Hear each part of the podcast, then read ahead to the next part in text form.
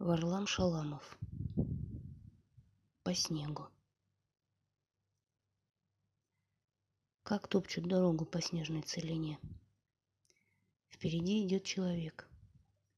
Потея и ругаясь, едва переставляя ноги, поминутно увязая в рыхлом глубоком снегу. Человек уходит далеко, отмечая свой путь неровными черными ямами – он устает, ложится на снег, закуривает, и махорочный дым стелится синим облачком над белым блестящим снегом.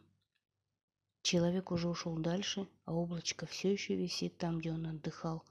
Воздух почти неподвижен. Дороги всегда прокладывают в тихие дни, чтобы ветры не замели людских трудов. Человек сам намечает себе ориентиры в бескрайности снежной, скалу, высокое дерево – Человек ведет свое тело по снегу так, как рулевой ведет лодку по реке с мыса на мыс.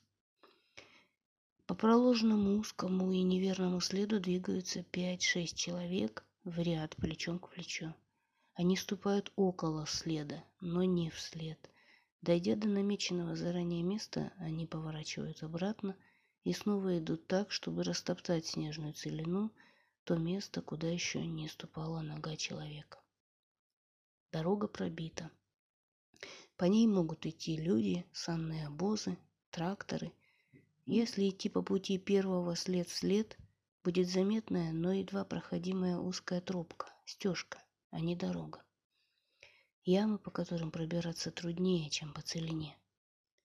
Первому тяжелее всех и когда он выбивается из сил, вперед выходит другой из той же головной пятерки, из идущих по следу каждый, даже самый маленький, даже самый слабый, должен ступить на кусочек снежной целины, а не в чужой след. А на тракторах и лошадях ездят не писатели, а читатели.